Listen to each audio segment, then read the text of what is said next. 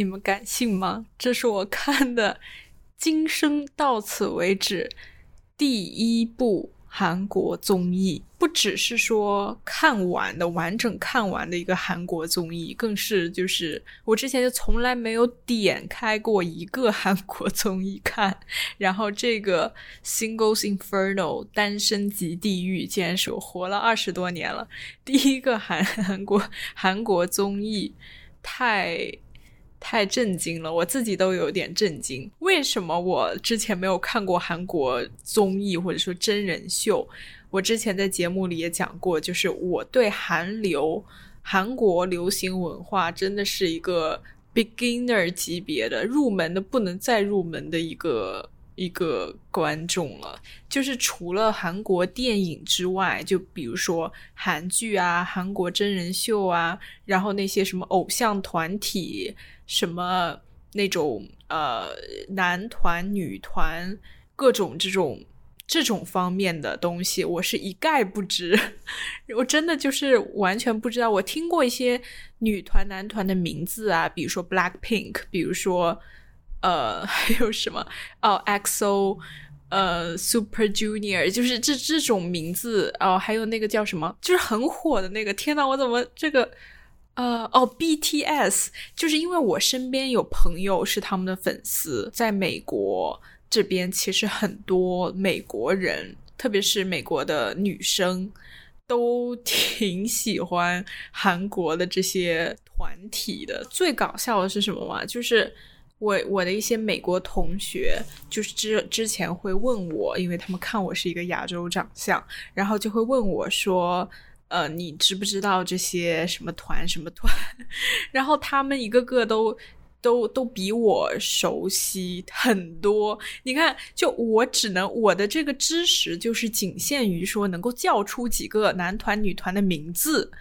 但是他们是能够，就是能够叫出他们团体里面单个成员的名字，以及他们的歌，然后他们的歌也会唱个几句，就因为那些是韩语嘛，然后他们的人名也是韩语，我对这个韩国的名字是完全记不得的这种类型的人，然后他们就虽然说他们的发音可能就是不太标准，他们是按照英文的单词的发音去发。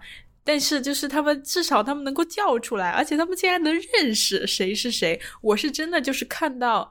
那那清一色的男人跟女人们，我就是认不太出来。就除了如果说这个团体它本身比较小，比如说 Blackpink，它总共就四个人，那我大概就是，而且他们每个人就是长得还算是比较分明，所以我可以就是分出谁是谁，然后他们的名字记着也比较简单。但是如果是那种就是清一色的韩国人名，我是完全就是就是一脸懵逼。OK，讲到这个真人秀。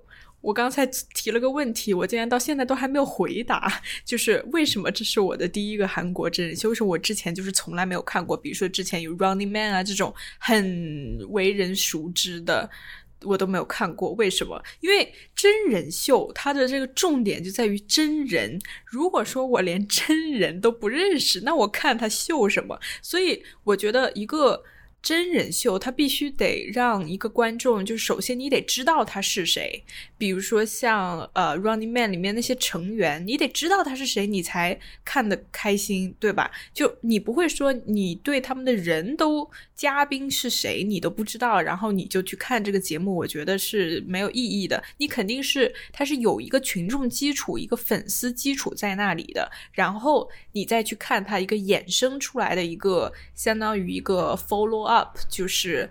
他做的一个售后一样的，就是让你看看他类似的现实生活当中他是怎么样的一个人。所以，当我对这些人本身我没有任何基础了解的情况下，我就没有办法去进入这个真人秀的这一个这一个范围。所以我一直都就是不看韩国真人秀。那么，为什么我去看这一个恋爱综艺？首先，我之前也没有打算看，其实是我一个朋友推荐给我的。然后那个时候，我其实一直有看到这个《Singles Inferno》这一个节目在我 Netflix 的 homepage 上面出现了好几天，但是我就从来没有点开来过。直到我这个朋友他推荐给我，其实他推荐我的时候，我也没有什么感觉，但是就是我听他们聊得很嗨，然后又感觉好像最近。在微博啊，然后呃，Instagram 上面也有一些类似的讨论，所以我才前几天刚刚就是打算去看一下。然后我觉得恋爱综艺它跟我刚才说的那些真人秀不太一样的地方，就是在于恋爱的这些人。本身他们也就是素人，然后我就觉得可能对我来说也没什么门槛。但是 我看完这个节目之后，我发现其实里面是有一些就是不是素人的人的，就是但是也不是说明星啦，就比如说那些 influencer，有一些这种网红啊，有一些比较有名的。Dancer 啊，这种我反正就不认识，我就把他们当素人来看。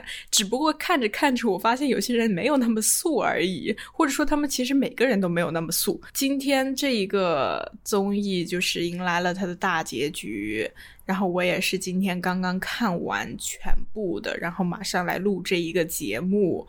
所以我这个大周末的，我竟然在加班，我竟然在 overtime 在工作，我真的太敬业了。那么，这一个韩国综艺为什么最近迎来了很多的讨论？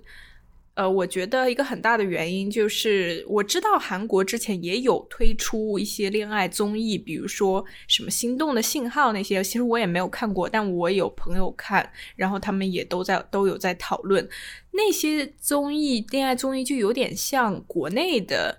那种恋爱综艺，我之前在《Something 随意录》之前的节目有一期专门也谈了一下国内的恋爱综艺。如果你们没有听的话，可以回去听一下。那个标题叫做《我们被恋爱模式绑架了》。那一期当中，我就讲到一些，提到了一些国产的恋综以及他们的一些套路，还有我对他们的看法，但是我也没有聊得特别深入。呃，我觉得这一个 Single Inferno，它之所以说是有一种在韩国或者是东亚恋综上面的一个突破，就在于它。它首先它是跟 Netflix 合作，然后 Netflix 它之前就是推出了，我之前也在节目里提到的那个 Too Hot to Handle，比较欧美的那种比较开放的恋爱的综艺，然后就跟国内的或者说韩国之前的是不太一样的，就是东亚文化本来就比较注重这种稍微有点保守的，然后不会有欧美人那么。奔放那么开放的一个恋爱观，所以《Singles Inferno》它跟 Netflix 合作之后，肯定会加上一些这种欧美的元素，就会稍微更 open 一点。它确实，它确实就没有那么 conservative，没有那么保守，包括他们的衣着啊，以及他的一些观念啊，我觉得都是有在之前的，比如说《心动的信号》这样的节目的基础上进行一个突破。然后确实，他也是模仿了很多 Too Hot to Handle 的那种模式，比如说把这些人放到了一个岛上面，然后就是比较热，然后一个热带的一个岛，然后他们需要在这岛上进行一个速配这样的一个呃模式，然后在速配的过程当中，他们就是要互相释放魅力，比较野性、比较直接的一个恋爱的。方式，它就没有像比如说在《心动的信号》那种，就是几个人就比较 cozy，然后大家就是怎么说呢？它是以交朋友为基础的。但是你看，像《Too Hot to Handle》或者这个《Singles Inferno》，比较直接的去表达，其实它没有什么表达，它主要就是看谁长得帅，谁长得美这样子，就是一个比较。看脸、看身材这样的一个 恋爱综艺，所以它有它独特的一面。就比如说，它没有那么东方了，但是也还没有够到那么西方的，所以在在一个不东不西这样的一个一个很尴尬的这个处境下面的一个恋爱综艺。然后，其实这一个节目也收到了很多人的反馈，就是有些人很讨厌这个节目，他就觉得说这些人肯定不是来认认真真谈恋爱的，因为这些人很多都背后是几十万的粉丝、几百万的粉丝，然后本身就已经小有名气，有自己的。一个事业肯定就是上来赚热度、博眼球，有很多这样的一些声音。但是我觉得，就是这种评论很无聊，很没有必要，因为这一眼你就能够看出他们并不是来认认真真谈恋爱的。你说这种外形的。有这样的外形的人，就是这样的身材，这种外在条件这么硬的情况下，你觉得他在现实生活中很难 找到对象吗？肯定不会啊！而且就是他们在节目一开始也说，他们在现实生活当中是很受欢迎的，就等于说这些人都是就是被人追着捧着。然后，那你来这个节目，肯定就是该赚热度的赚热度。而且，你有没有发现，这些人他多半都是自己白手起家的，就是不是说打工仔那种，他有自己的事业，比如说有一些老板啊，一些 founder，一些 influencer，一些自己就是有。反正就是有自己的事业，那你那你上这个节目，肯定那大家就想知道你是做什么的，对吧？我去你的餐厅吃饭，我去你的这个服装店去买衣服，那肯定他最后肯定就是要。这样子去利滚利嘛，所以这个肯定是不需要这多说的，就你不需要把它当做一个很认真的恋爱综艺来看，就是他们到底在里面有多么深度的心与心的沟通交流，那肯定是没有的。你就看他们说话的那个。状态，他们从来都没有深度的去讨论任何事情，没有说到任何价值观、世界观、感情观的东西。他们就是你喜欢我，我喜欢你，就是比较直直接的这种。那它本身它没有任何问题，就是你不能要求说一个真人秀就它必须得有多么深层次的一个目的，多么。呃，伟大的一个命题，你不需要要求他这么多。如果说他这个节目本身就是一个靠你的自身的魅力，不管是外在还是内在，你就看你怎么去吸引到别人。我觉得这个它本身就没有任何问题，所以我觉得这种评论是没有必要的。然后还有一个更搞笑的，就是啊，我刚才说到，我真的不认识这些任何的韩国明星。除非就是我经常在韩国电影里面看到他的脸，那我可能就是熟悉他，但是我不太记他们的名字。然后就是。你们知道这个《Singles Inferno》就是一个恋爱综艺，它一般观察室里面会有嘉宾嘛，然后这个节目它也有，然后观察室里面有四个嘉宾，他们一上来的时候就是也没有任何的自我介绍，直接开始了。然后我当时就很疑惑，我说你们是谁？因为我真的不认识这四个人里面我一个都不认识。然后我就我后来一想，我说哦，那他们应该是很有名，就是因为太有名了，所以就是他们默认说观众一定知道他们是谁，所以也不需要过多。多的介绍，然后我就觉得很就是很被 excluded，因为我真的不认识，就是但但是也也不妨碍我观看了，因为我也不需要认识他们是谁，反正我就对就绕过了这一个认识他们的这一个 face，但是但是我觉得这四个嘉宾还 OK 了，就他们也没有说特别多的废话，反正。大多数的镜头还是在这几个谈恋爱的人身上面，然后这四个人他们有时候说的话也蛮幽默的，所以我也就没有什么障碍。另外就是我发现，因为这是我的第一个韩国综艺，所以我可能对他的这个感想特别多。我发现啊，就是韩国人在。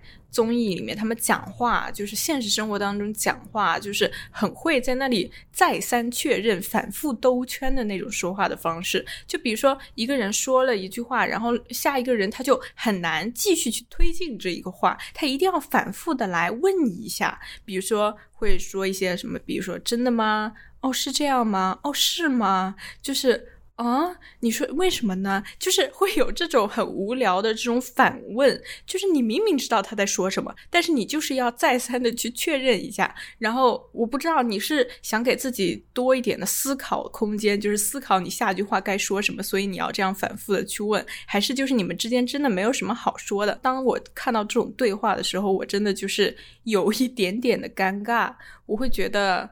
为什么语言交流这么有障碍吗？这么难吗？还是说韩国人说话的方式就是这样的？就是他们会，就是去围绕着一个话题，要再三的去。反复的去确认，去去兜一下，去重复，然后我就我特别受不了这一点，但是反正也看完了，也就八集，然后我也不在意他们说什么话，因为他们真的没有说什么很有深度的话。接下来我会逐个。呃，讲一些比较有特点的人物，以及我对他们的看法，以及整个对韩国人的这个审美趣味，包括他们这个异性之间交流交往的方式，进行一个讨论。首先，男一号第一个出场的一个男生叫金贤忠。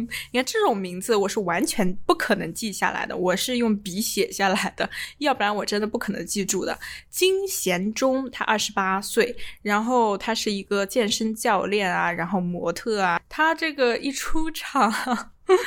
我就觉得哦，这个真的就是我很喜欢的那种外形啊、身材啊、衣品啊，就是他整个这个外形，就是不管是穿衣服还是身材，还是他的长相，哇，真的就是我的 type，就是。我我其实很疑惑的，为什么他在这里面其实他人气并不高？就那些女生，他好像就是没有过多的去关注他，然后包括镜头也没有多给到他。但是我真的觉得他是在这里面就所有男生当中我最喜欢的一个外形了。就是我是喜欢那种穿着很干净、很简单的，但是又很有型，他是有心思花在，就不是说邋里邋遢那种简单，是。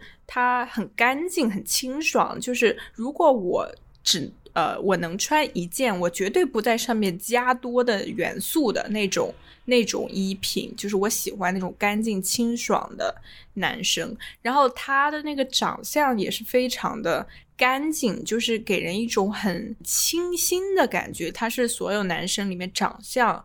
我最喜欢的，然后包括他的身材，就他的身高也 OK。然后他因为是个健身教练，他应该很知道就是自己练成什么样应该是比较适合他的。所以我觉得他那个身形就是练的挺适合他的，包嗯适合他的身材，也不会让人觉得很 chunky，也不会说很 skinny 那种很 bony。反正就是他的那个。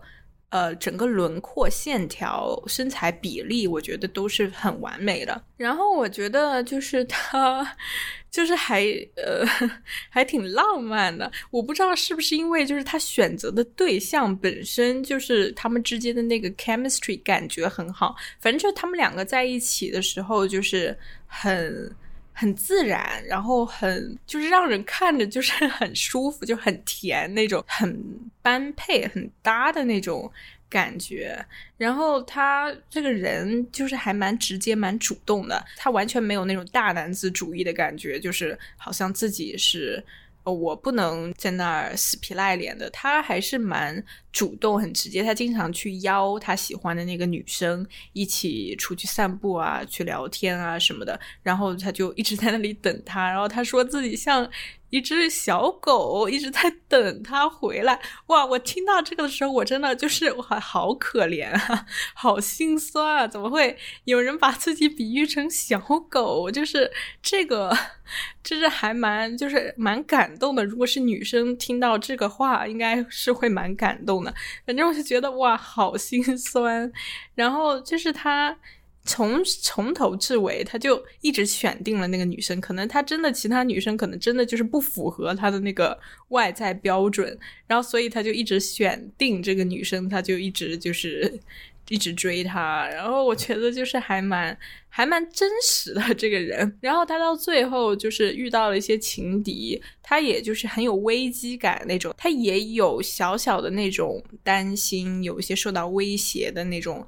担忧，所以我觉得这个人他没有说刻意去掩饰，说他可能觉得自己有一些地方不如这个情敌，可能有可能有几率就是没有办法被这个女生选择，所以他我觉得还蛮真实的去展现了这些。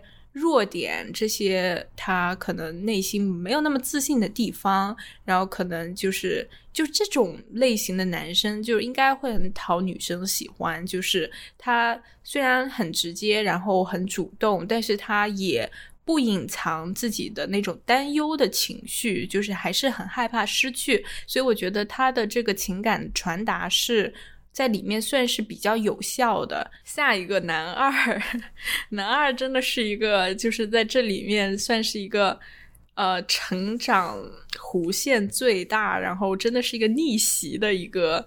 一个人，他在里面应该是男主了。虽然他是第二个出现，然后是男二，但是他的这个戏份应该是最多的。这男二啊，叫文世勋，二十七岁，他是一个餐厅的老板，然后也自己做菜，这种就这个这个还挺有魅力的。就我觉得会做饭的男生。并且不是不是说那种就是随便做一道菜就是混就是混口饭吃那种感觉，他是真的是有这一方面的能力，他是学过的，然后又把他的这一份比如说兴趣也好，能力也好，把它经营成自己的事业，然后创业这样子的感觉，我觉得是他这个点本身是很有魅力的。他就 reminds me of 谢霆锋，you know，就是可能因为我我很喜欢谢霆锋吧，然后。文世勋这个人其实，哎，这个人也让我很迷惑的，因为一开始其实我真的没有料到说竟然会有这么多女生喜欢他。如果是我是那个里面的女生，我一定就是一直跟着金贤中的。但是文世勋他竟然是这里面就是其实受女生喜欢最多的一个男生，这个倒是让我挺震惊的。难道是我的审美没有那么大众吗？还是怎么回事？就是他的这个。肤色呢是白白的，就是我其实就是不太喜欢肤色太白的男生，我喜欢像金贤中，怎么又提到金贤中？就是像金贤中那种肤色，就你也不是特别的黝黑，但不会那么惨白，就是在稍微健康一点的那种麦色肌肤，但是呢。又比较适合自己，那个肤色就比较自然，不是不像是那种故意烫过的，因为故意烫过的应该是能够看出来的，就他那个肤色是比较自然的那种健康色，但是文世勋他的那个肤色就让我觉得有一点过白，然后他的健身程度应该肯定没有金贤中那么强，就是他那个 level。就你看他那个身体，就是其实肌肉线条不是那么明显。虽然他经常在那种体力比赛当中获胜，我也不知道怎么回事，但是他那个线条感就没有那么的强。然后再加上他本身有点白，所以可能更加凸显不出来那些线条。反正就是这个整整个人他的外形啊、身材啊，就不是我我喜欢的那个类型。然后他一开始也没有给我特别多的好感，因为呃，就是。我他他喜欢那个一个女生嘛，他一直在整个过程当中，他就只喜欢这个女生。一开始我为什么不太喜欢这一个男生，是因为他有一次应该是第一次邀请他喜欢的那个女生去跟他一起吃一个 brunch，然后这个 brunch 是他玩游戏赢来的，应该是。然后他就在那个 brunch 里面呢，他就让他喜欢的这个女生让他。戴一下他的眼镜看看，然后就戴一下那个帽子看看，就是他一直在 dress 这个他喜欢的女生，就是这个女生，我觉得他当时应该是不太情愿的，因为首先这并不是他的眼镜，第二这并不是他的帽子，而且他说他戴这个帽子应该就是不太好看，就是他明显是不太情愿做这件事情的，但是这个男生也没有问。能不能就是就是他没有说很礼貌的给人一个拒绝的空间，他更像那种嗯下指令那种感觉，就是让他戴一下看看这样子。然后这个女生也就也没有办法拒绝，所以他也戴上了。就我不太喜欢一个男生这样子去打扮一个女生，就是按照他的那个想法，我觉得因为女生。都是在意自己的形象的嘛，特别是在异性面前，如果他是异性恋的话，那么就是你如果这样去操纵人家，然后就是没有特别客气的这个请求，然后就是这个这个整个请求就是会让人觉得很尴尬，很没有退路，然后你没有给我一个很舒服的一个感觉，所以如果我是那个女生，在那个时候，我应该是。挺不舒服的，然后他就又让他戴眼镜，让他帽子，这个就让我感觉他是一个控制欲比较强的男生，因为他很想就是让女生可能就是按照他的那个想法来，所以那个时候我是心里打打了一个大大的问号，甚至打了一个一个 warning sign，就是我觉得他让我看到了一些控制欲。然后另外我就发现，就是他在他喜欢的那个女生第一个晚上跟别的男生一起去天堂岛，就是去到那个酒店里面的时候。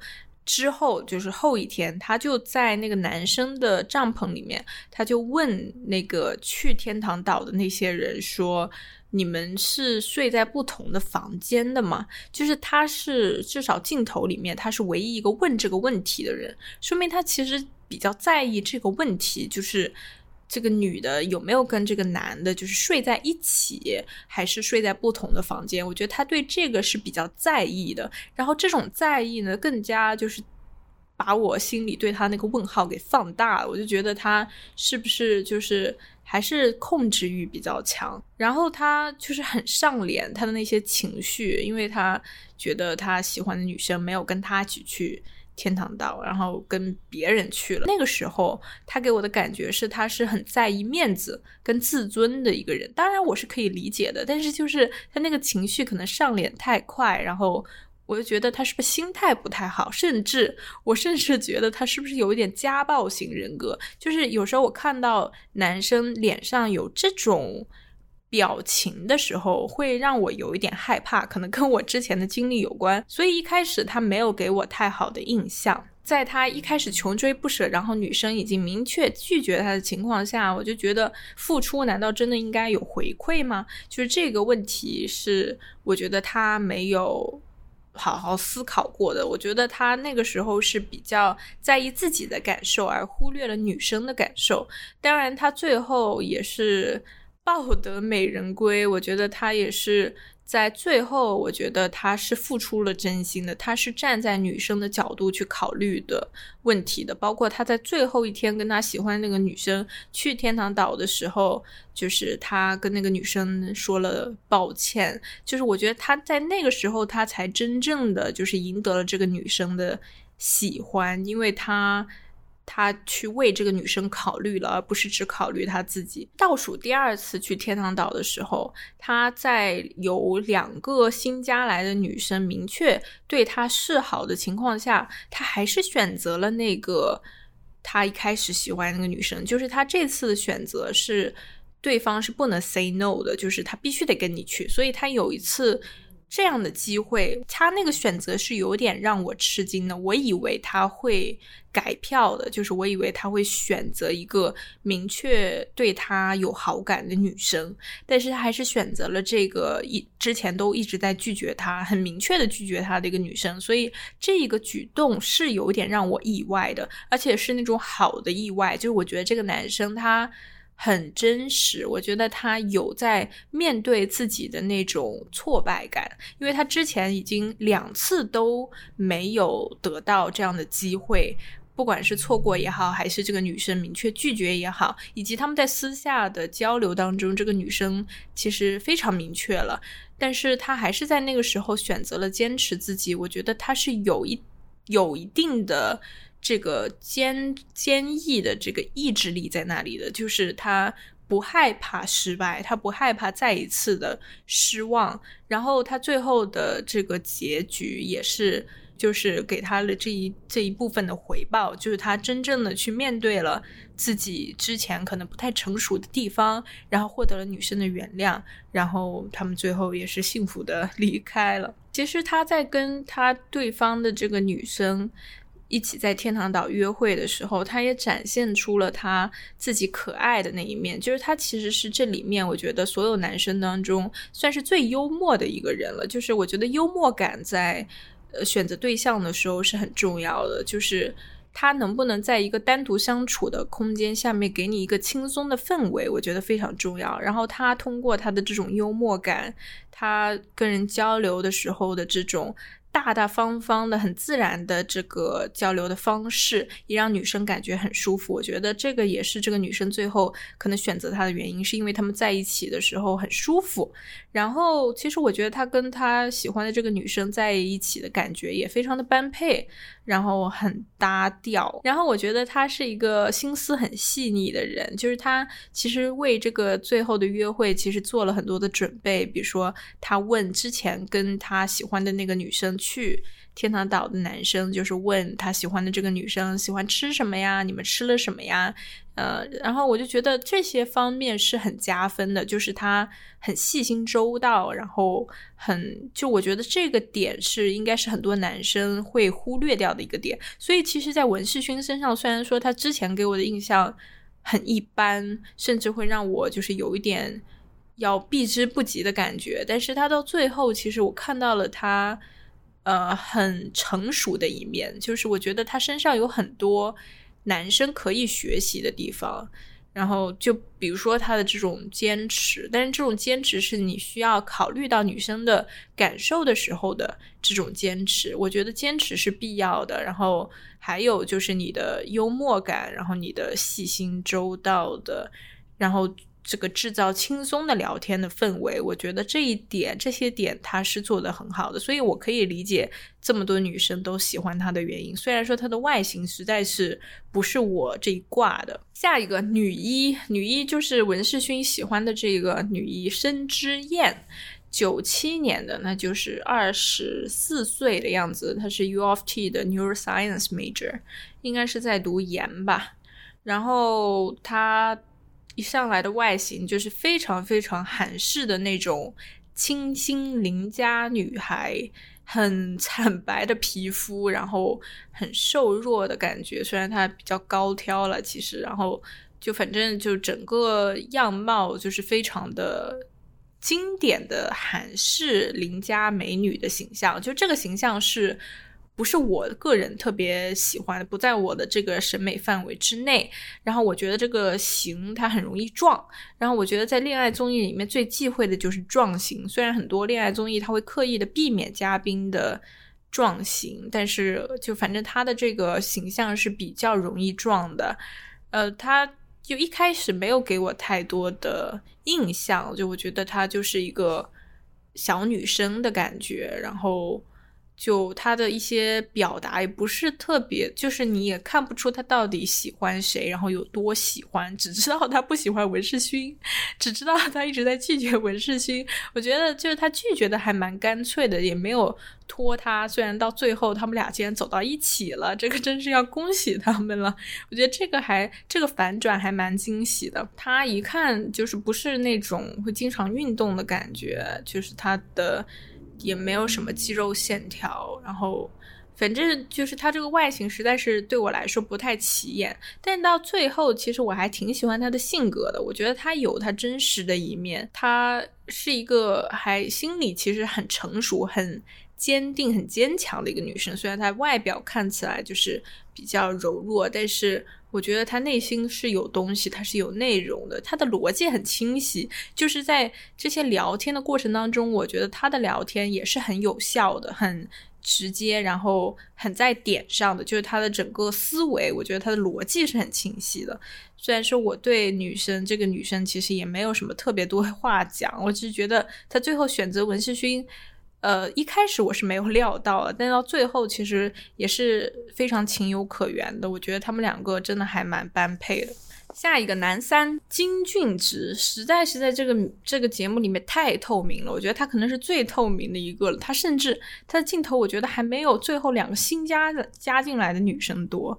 他是一个三十岁的一个健康食品的 founder，一个创始人，也是一个自己创业的人。这里真的就基本上都是自己创业的啦。然后其实我觉得他的肤色就是有点过于黑了，就这个就是我刚才说的。那个就是故意 tan 过的，应该是。然后他的身材其实还不错，就虽然就是他矮了一点，我觉得他的缺点可能就是他稍微矮了一点点。但是我觉得他的身材练的还 OK 的，就是特别是他的胸肌，其实练的真的不错的。就他那个胸肌，其实应该是所有男生里面练的最好的一个。但是就是还是我觉得他的身材比例不是特别的好，就可能因为他呃上下身那个叫什么头身比，就是上身跟下身的比例，就是他腿不是很长，所以上身跟下身都比较短。然后他这个胸肌又练得很大，所以就显得就是整个人更更矮了。就是他可能因为他练的比较大，然后就显他整个人就是比较宽了。但是他总体来说，他身材其实练得挺好的。然后就是在整个节目里面，他真的就是非常透明，你不知道他到底有什么性格特点，不知道他明显喜好，然后也没有什么镜头，甚至没有任何的后采。你有没有发现？就是他的他的后采就是没有。我觉得好像其他人都有后采，就他没有，哎，是不是？难道是我记错了？我不记得我看到过他的后采镜头，这个让我觉得很疑惑。哎，他是得罪了节目组吗？他也没有说。特别的去争取过谁，甚至他到最后他牵手成功的那个女生，我都不知道他们感情现在怎么发展的。我就记得他们去过一次酒店，一起去那个天堂岛一次，然后一起泡过一个 SPA，就是从此之后就。就不知道了，就他们两个就好像就没有再同框过了，但是到最后竟然还牵手成功了，所以就我就觉得很疑惑，他真的做了什么事情让节目组就是懒得拍他，还是怎么样？反正就是我对这个人就几乎没有任何了解。下一个女二，女二江素妍，三十四岁，这里面年纪最长的一个女生，然后应该是所有男生里面也是年纪最大的。她是一个拳击馆的这个老板，然后也是拳击裁判。就你一看她那个体型，就是呃一个运动型的健身型的女生。虽然说她这个骨架比较大啦，就是她肯定。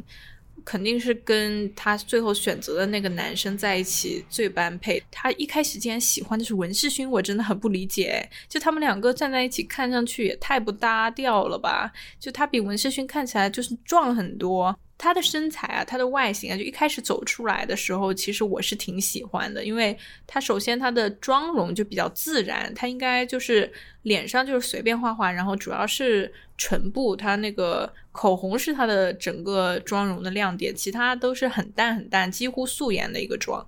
然后他的这个他肯定是 tan 过，就他那个呃身体那个肤色就是。就是比较小麦色，就是更深的那种小麦色。这个型肯定是不容易撞的，然后也是一个比较肯定是有风格、有个性的一个女生。这种女生本来我就非常的喜欢。她到中段的时候，其实我越看越越迷惑，就这个人让我很迷惑。诶，她到中段的时候，我觉得最可怜的就是她。就文世勋，他至少就是他没有那么多的想法，他只是就是一味的去喜欢申之燕。但是江素妍她她的想法就是比较多，一方面她是觉得说她文世勋可能一开始喜欢自己的，但是她做到最后怎么会去？就是一直在喜欢别人，这个是我觉得他没有自己反应过来的一点，所以他一边又想抓住文世勋，一边又想抓住喜欢他的那个男生，喜欢他的那个男生呢，最后又去选择了申之燕一起去天堂岛，这一点让他真的就是崩溃掉了。就是他一方面文世勋也没有抓住，另一方面喜欢自己的没有抓住，反正就是那那个地方真的就是很惨。然后我觉得他对于恋人。或者说，对于他喜欢的人的要求是很严格的。她应该是有那种属于有精神洁癖那一那那种感觉的女生，就是要求说对方一定就是只只能选择自己，就是她是有这一方面不安全感的，就是她应该是有一自己的一些自卑的点，一些不自信的点，比如说年龄啊，比如说一些其他呀，她可能觉得自己可能。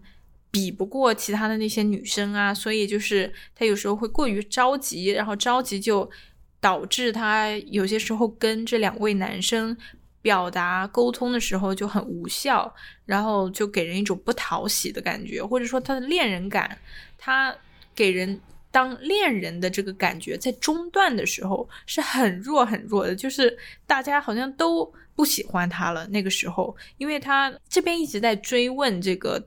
他喜欢的这个文世勋说：“到底是怎么回事啊？你你这个就是不要自己折磨自己啊！”然后又在拷问这个喜欢他的这个男生，就是说你到底为什么去跟申之燕最后去了天堂岛呢？就是你明明说只跟我一个人去的，就是他一直在反复去纠结这些事情，其实是会让人觉得有一点烦的。所以我就推测他可能就是哪一方面不够自信啊，或者他有一些年龄焦虑啊等等。然后或者说他的心态其实不太好，因为他第一天他其实收到两封信嘛，一封是喜欢他的这个人，一封是文世勋的。所以他可能一开始觉得自己其实挺受欢迎的，但是到最后就是有一种满盘皆输的感觉，他可能落差有点大，他一时接受不了。但是我实在是接受不了一个女生一直在纠缠，一直在纠结一件事情，就她一直在反复的去要求对方来解释一件事情，其实是会让人。造成反感的，就比如说他第二次跟喜欢他的那个男男生去天堂岛的时候，就他一直在反复提及之前的事情。虽然说他的理由是想把这件事情说出来，就是说清楚，但是我就觉得一个 timing 很重要，就是。嗯，虽然说他到最后也是跟喜欢他的这个人就是共同牵手走了，他好像也喜欢上了这个喜欢他的人，但是我就觉得他有些表达的时间点跟他表达的方式有一点咄咄逼人，就他本身他给人一种很强势、气场很大的。很强大的这种女性的形象，所以说她一旦去稍微有点严肃的去纠缠这些事情的时候，就可能会给人压力，有一点压迫感。所以我觉得她有一些过于着急，然后有一些这个自卑、不安全感。当然这些也都是可以理解。所以最后其实她她坚定了自己，放弃了文世勋那个方面，她只。就是关注这个喜欢他的这个男生，所以到那个时候，其实他已经心里已经非常明确了。然后等他明确的时候，他就知道该怎么做了。所以我觉得在中段的时候，之所以他没有那么讨喜，他露出了一些，嗯，就是让人看着很不舒服的一些方面。我觉得就是因为他没有整理清楚，嗯，或者说文世勋他。告诉江素妍说，他的第一封信其实是写给他的。那个时候，然后江素妍也告诉他说，他的那封信其实也是写给他的。就他们俩第一个晚上其实是互写信的这样的一个状态的时候，其实江素妍他是有一点动摇的。然后他就把这件事情就跟很多人说了。如果你们记得的话，就是他好像见到一个人就说：“哎，你知道吗？那个文世勋他第一封信是写给我的。”就他把这件事情他。这个一直在传播，一直在宣扬，我不知道他的目的是什么，心态没有摆平，没有摆正，所以导致那个时候就是会稍微有一点让人不舒服。但是到最后，他还是。很幸福，他到最后他的恋人感就马上的就是 boost 了，就是他只要一旦清楚了自己的内心，选择了一个对象，他其实他还是给人一种恋人的感觉，他其实还是给人一种很舒服的一个谈恋爱的感觉，包括他最后在酒店帮那个男生按摩呀，然后他们的整个相处、肢体的接触，包括他们是应该是唯一一对就是。同床共枕的，在一个总统套房同床共枕的这个一对 couple，然后我觉得他跟他的这个交流就比较舒服，到最后肢体接触啊，什么一起睡觉啊，就都很自然的发生，不会让人有尴尬的感觉。所以其实到最后，她还是一个很成熟的一个女性。这个是男几了呀？一二三，男四，现在到男四。崔时训三十岁，但他保养的很好，看起来真的就是二十五六、二十六七。他是一个服装品牌的创始人，然后他就是也是一个很标准的一个韩国男生的形象，就是你脑海当中第一个想到的韩国男生的形象，可能就是他这个形象，就是比较 idol 的那种类型。他的整个身材啊，就是比较。比较瘦弱的那种，但他身高也不矮。然后他就是比较惨白，然后衣品衣品，他可能服装品牌嘛，他他这个衣服上可能会稍微有点华丽，可能过于华丽了。虽然说也没有说特别 extra，但是就是还是不是像金贤中一样那么的简单清爽。他这个外形，首先他并不是我喜欢的类型，就我觉得太过于的韩式了，然后我觉得有点。有点瘦弱，他一看也就是也不太健身那种感觉，他肌肉线条也不太好，他也不太自信，就是在露身材这个方面。然后我就觉得他三十岁了，但是在面对他喜欢的那个女生的时候，还是很小男生的。我觉得他可能。情感经验没有那么丰富，还是怎么的？就是他就是有有有一种把持不住的感觉。就是他跟他喜欢的那个女生在天堂岛第一次约会，他们就在游泳池里面那个时候，然后我觉得他那个时候真的很害羞。就是我隔着屏幕，我都能感觉到他那个脸红啊，那个心跳啊。我觉得他那个时候已经不行了，你知道吗？就是他那个心跳，我觉得。都真的就是快不行了，我觉得他根本没有办法抵抗那个女生的那个魅力，所以我就觉得啊，这真的就是不太像三十岁的一个成熟男性该有的那个状态，然后觉得不够矜持。你可以。很真实的表达出你真的很喜欢她，你觉得她真的很漂亮，很有魅力，然后你真的被迷住了。但是你不能，你得稍微控制一点自己的这个外露的情绪，你稍微稍微的掩盖一点这个 内心的小鹿乱撞。我觉得。会稍微好一点，但是呢，这个人呢，他确实有自己很多的优点。比如说，我觉得他是很温柔的一个男生，就是他礼数什么就很周到，他说话的方式啊，也都是很有礼貌的，然后很准确的，就是他呃，就是给人的感觉就是比较彬彬有礼、谦谦君子的那种感觉。然后我觉得他的一个很大的问题就是他不太合群，然后他这个不合群呢，可能也来自说他这个体格就可能没有其他男生那么健身，就是他的肌肉啊，他的运动能力呀，然后反正就是他一般他就不脱上衣的，就是他不太露自己的上半身，我觉得他可能有点自卑，然后有点孤单，他不太融入这个群体。可能也是因为他喜欢的人不喜欢他，反正就是其他人在海边，就是在海里玩耍的时候，他就一个人默默的、孤零零的站在岸边看着他们，反正就给人一种很落寞的感觉，真的还挺挺同情他的，就是。还是得健身啊，健身啊，兄弟！就是你来一个海岛，你竟然不提前健身一下吗？你不提前把你这个肌肉稍微就是练一下嘛？要不然你融入不进去，你融入不进去，你怎么吸引女生？对不对？你就在岸边，然后女生就看着几个肌肉男在水里打闹，你一个人在岸边看着这些女生，在看着这些男生，不是世俗意义上的那种男子气概吧？所以我可能就是也不太会关注。他，所以我就觉得他还是有点吃亏的在这里面。然后还有一个特别搞笑的一个点，就是他这个手被烫伤了。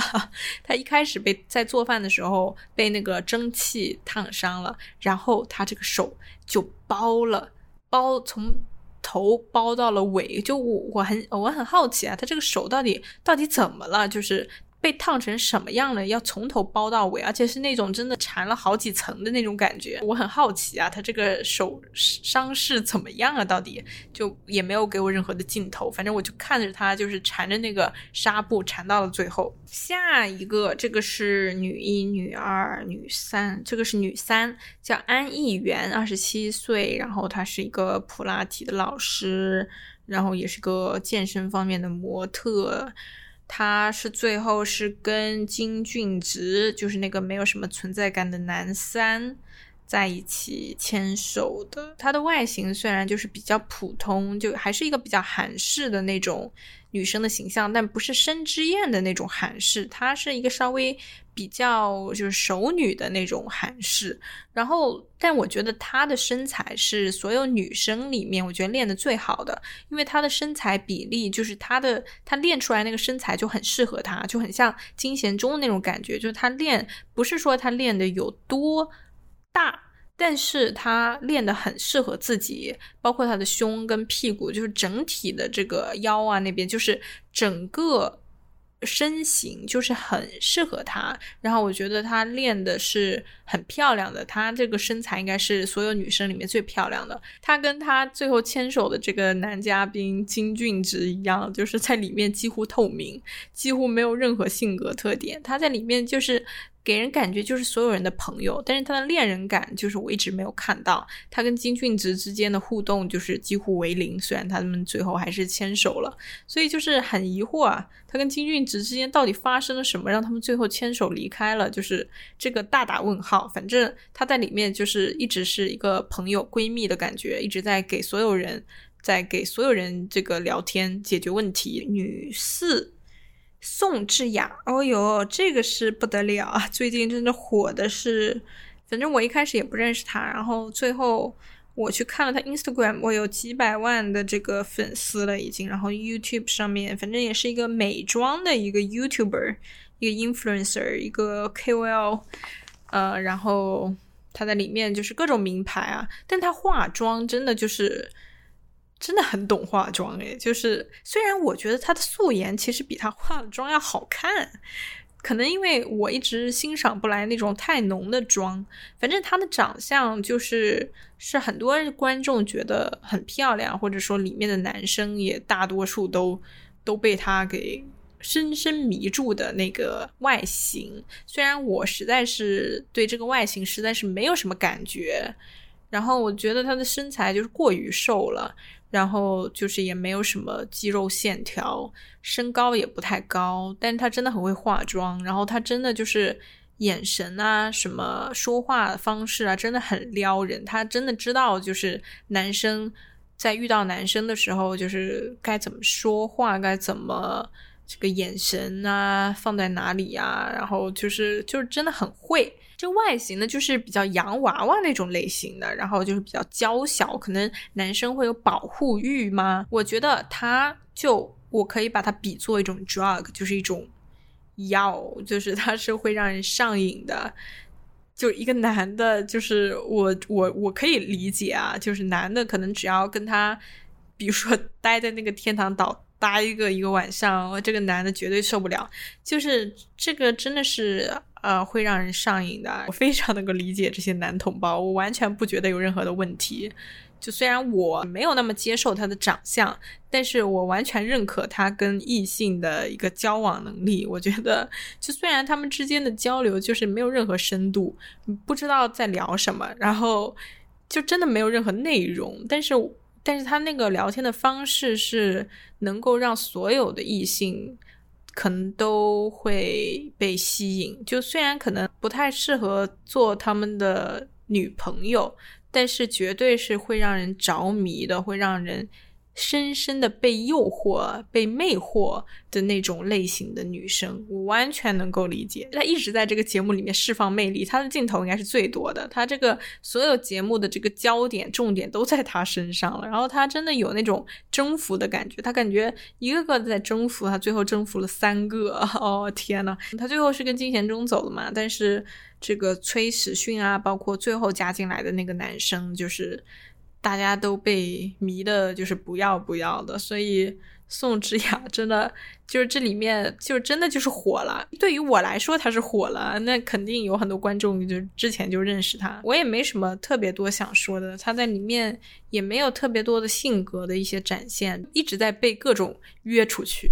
约出去，然后他每次酒店都有他的份，反正他跟三个不同的男生去到那个酒店了，反正就是他在里面真的就是赢家了。这个男的，这是男几啊？天呐，这个男的，一二三四，一二三四五，应该是男五吧。叫吴振泽，他是一个西装店的老板，又是一个创业的三十岁。然后他这个外形也是不太会撞型的。他最后是跟那个江素妍走的，他们两个真的很配，就是都是那种小麦色的肌肤，然后都是骨架比较大，然后比较欧美的那种形象。然后他就是在里面。这个身材也都是就练的挺好的，皮肤黝黑，然后毛发比较旺盛。它里面就是一开始其实也没有给我太多的感觉，就我一开始也觉得它没有什么恋人感，就它不给我那种恋人的感觉。虽然它有点像低配版的 Sunny 王阳明，哈 哈我觉得王阳明太帅了，但是他确实就是低配版。还有一点就是他长得有点像我表弟，所以 就是真的没有办法，就是把他往恋人这个方面去想。竟然说到了王阳明，天呐，他到最后跟江素妍又去了一次。天堂岛，然后那个那个时候他们就和好了嘛，他们和好了，然后就是同床共枕了嘛，那个那就没有什么问题。我最喜欢看他们同床共枕，哎，我觉得就是很奇怪，他竟然给他们了一个总统套房，为什么要给这么多张床呢？就是你明明可以就只给他们一张床啊，就是让他们睡在一起，你睡在一起又不需要发生什么，是不是？就是。你为什么要这样分床睡呢？我就觉得很没有必要。然后我就觉得他们到最后就是同床共枕，这个就是发展的很自然，完全没有让我有任何尴尬的地方。我觉得是一个就是到了那个时间点，就是需要去发展的这样的一个 stage。所以我觉得这个同床完全没有任何问题。然后两方都处理的很成熟，就是江苏妍那边也没有任何的。推推搡搡这种，然后吴正泽这边也是给足了礼貌，他是反复确认过的，然后才就是一起上床睡，两方都处理的就是很自然，所以这个地方是让我觉得这两个人确实有三十加这个年龄的一个成熟感。但是到了最后一次，他们两个又去了一次天堂岛嘛，然后吴正泽他竟然提出让那个江素妍让他摸他胸毛。然后我当时我真的震惊了，我真的就是傻眼，为什么要摸？为什么要摸毛？然后他最后确实也没有摸他胸毛，他摸的是他鬓毛。虽然我还是觉得有点奇怪，就是让人很迷惑。摸鬓毛，然后摸完就算了，结果他又要 像素颜亲他脸颊啊！我真的有一点点的不适，我不喜欢这种说哦，我们。赌一件事情，然后我赌赢了，我但是我需要你去亲我一下，就不管亲哪里吧，就是这个就有点怪怪的，我不知道是不是只有我一个人这么觉得，就是还是有点怪怪的，就是我觉得虽然说你们两个可能情感已经发展到那个那个时候了，但我觉得这个方式是。不是让我个人特别接受的，就是如果我是江素妍，我可能也会上去亲，但是我不觉得这是一个提出这一个请求的一个很好的方式跟时间。但他们到最后就是互相做按摩，就吴振泽帮江素妍做脚底按摩，然后江素妍帮吴振泽做背部的按摩。我觉得一切都发展的非常的自然。然后主要是因为他们两个人就本身就是比较自然。其实特别是江素妍了，她经常就是素颜，然后她的穿着也是比较随性简单的那种，就她不会让人有很大的压力，就更更有这种生活质感。所以那个时候我就还挺。挺喜欢江苏演的。最后，最后这个是男几男六了吧？我都已经我没有在那个数，我想想，一二三四五，对，男六这个是最后加进来的，他比大家就是迟了几天。三十一岁的这个车炫成，他是一个专业的舞者，然后就是也是模特啊这一方面的，他给很多有名的。唱跳歌手啊，团体啊，当过伴舞，就是他好像一开始也是有点名气的那种。他一上来的这个身材也是一看就是健身健过头的感觉。我对有纹身的男生就是会有一点吸引，但是他这个纹身呢，就是纹的就是有一点。有点像这种黑社会的感觉，包括他的那个穿着也是，他经常喜欢穿那种花的衬衫，然后花衬衫，然后就是深 V，就是要露一点胸，就是这种类型的穿搭，就是不是我个人喜欢的风格，甚至是我不太喜欢的风格。然后他的肤色呢，也是应该是 tan 过的这种。肤色，然后反正就是它整体给人一种 可怕的感觉，就是有一点黑社会，有点坏坏的那种，可能就是他本身他走的就是这个风格，但这个风格真的不是我喜欢的类型。相比于让人觉得很清爽干净的金贤中，有一点过于的用力了。我个人不太喜欢这种坏坏。我对纹身真的没有任何的反感，我自己身上有很多纹身，然后我我挺喜欢有纹身的男生，但是就他的纹身呢，跟他的风格呢，就是。就都不是我喜欢的类型。他最后也是选了宋智雅嘛，他们俩就是在一起，就没有给我金贤中跟宋智雅两个人在一起的感觉，少了一点什么。虽然宋智雅说车炫成是他喜欢的那一类型的长相啊，然后我觉得那他跟金贤中其实他们的风格也不是很像啊，那为什么？反正我也不知道他是怎么想的。OK，这个就是我所有想总结的人物了。后面还有来了两个女生，我真的觉得她们长相非常的一般，以及她们非常的壮型，以及她在里面真的就是也没有什么性格特点，以及她到最后也是两手空空的走了。我不知道她们来一趟是干什么的。今天看了那个大结局嘛，反正那个结局也是。有人欢喜有人忧。首先，申之燕跟文世勋两个人牵手成功，我祝福他们。我觉得他们两个是有互补的点，然后以及他们两个性格方面都有我喜欢的地方。下一个，吴镇泽跟江素妍，我觉得他们两个真的很搭配。然后到最后，两个人的成熟的那一面也让我很喜欢，所以也祝福他们，希望他们。真的在一起了，金俊植跟安逸元这两个透明人，他们两个也透明的在一起了。他们俩的感情线真的让人捉摸不透呢，所以我也不知道到底发生了什么，我对他们也不是特别的关心。然后再是 来到了三选一，不对，一选三选一，对，是三选一，就是宋智雅她 站在了金贤中。呃，那个崔始训跟车炫成的对面那个场景啊，就很像一个女老板在面试三个保镖，真的就是三个人直挺挺的站在他面前，然后每个人发一段言，真的就像是在面试。那个场景看的是真尴尬呀！我不知道为什么是这样的一个画面，这样的一个场景，这样的一个形式。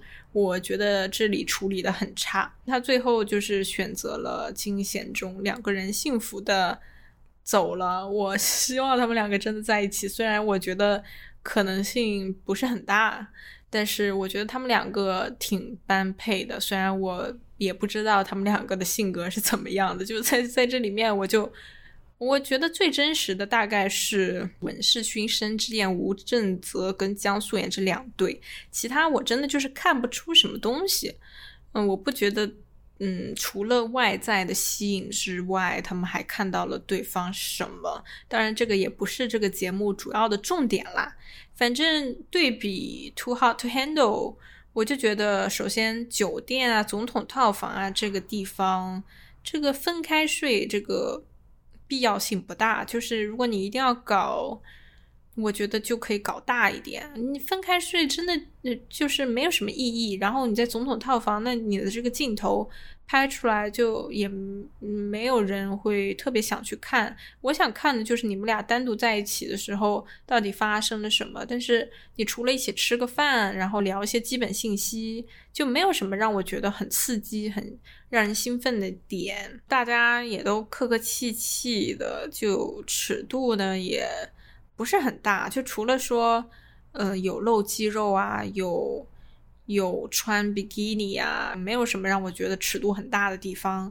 那对比国内的综艺，或者说韩国之前的综艺，就是确实他首先他半裸了，至少他穿了比基尼，是不是？然后他的一些表达也比较直接主动，距离比较近啦，就是 physical 的这种距离。但是我就觉得这个整体这个节目啊，我觉得它的。活动的设置真的就是非常的单调，比 Too Hot to Handle 就是单调很多。就它真的就是没有任何的活动，就除了说你在海岛上面玩来玩去，就那种很无聊的一些比赛，然后可以选人去天堂岛，就这些重复的这些规则，然后就没有什么让人特别激动的地方。就反正这些活动都特别的无聊，也。就没有任何的新意，我就看他就是一直在地狱岛、天堂岛、地狱岛、地狱天堂岛，就也不知道他们在地狱岛到底干了什么，除了做饭、聊天之外，就也没有什么其他的东西了。然后在天堂岛，除了吃饭、泡个 SPA、游个泳，就也没有什么其他东西了。所以就是都非常非常的单一。还有就是这个镜头啊，给的真的是少的不得了。然后每个人他。分到的镜头太不平均了。你看，像宋智雅啊，然后文世勋啊这种，就是他本身他可能戏剧点就比较强，然后就给很多很多的镜头。其他人可能没有那么 drama 的，就完全就是透明人。所以我觉得这个就是到最后看到最后，你都很多人你都不了解，然后他们之间的感情线到底是怎么走到这一步的，你也没有任何的。痕迹可循，所以我觉得这个是处理的很差的。所以我就觉得这个节目就是本身它就是一个胡乱搭起来的节目，就是也没有什么特别多的提前的准备啊，也没有特别多的计划呀，然后就是很随意。但是它确实它是一个突破，所以我觉得它的整个目的可能就是一个突破，就是一个进阶。在韩国原来的恋爱综艺上面的一个进阶模式，我觉得这个是他想达到的一个目的，但是他没有花太多心思再去完善他的一些规则设定啊，包括活动啊，包括嘉宾的选择方面，我觉得都处理的很一般。我不知道他有没有下一季啊？这个他说是第一个 season，如果是下季的话，我希望。就是他在活动设置上面要有一点创新，有一点丰富，以及给每个人都多一点的镜头，跟观众去了解他们的时间跟空间，然后不要有那么就是 focus，就是这么集中的一个注意力在在几个人身上。反正就是它是一个非常粗制滥造、一点都不精致的那种综艺，算是 Netflix 一个比较。普普通通的综艺，可能是因为韩国可能他能接受的尺度也就到此为止了。但我觉得，如果你没有办法去接受稍微更大一点的尺度的话，那我觉得这种不尴不尬的位置会会就是降低很多观众的观感。也像我的标题上面说的一样，大家要健身呐，要健身起来呀！这里面的人大多数这个身材都。都特别好看了这个节目，我觉得我的最大的收获就是我要继续健身啦。OK，下期再见，拜拜。여기두개의섬이있습니다 서로의 직업과 나이도 모른 채 제한된 상황 속에서 본연의 매력에만 집중하는 곳 이곳은 지옥도입니다 지옥도를 탈출하면 천국도가 있습니다.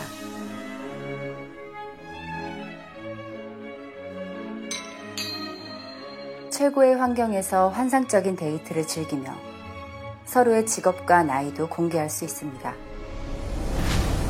지금 매력적인 싱글 남녀가 지옥도에 도착했습니다. 아 이거 너무 이거 정글이야 정글. 심장이 너무 떨려가지고 와 지옥대는 그렇게 안 갔을 시간이 여기서 내가 사랑을 할 수 있을까? 모르겠어.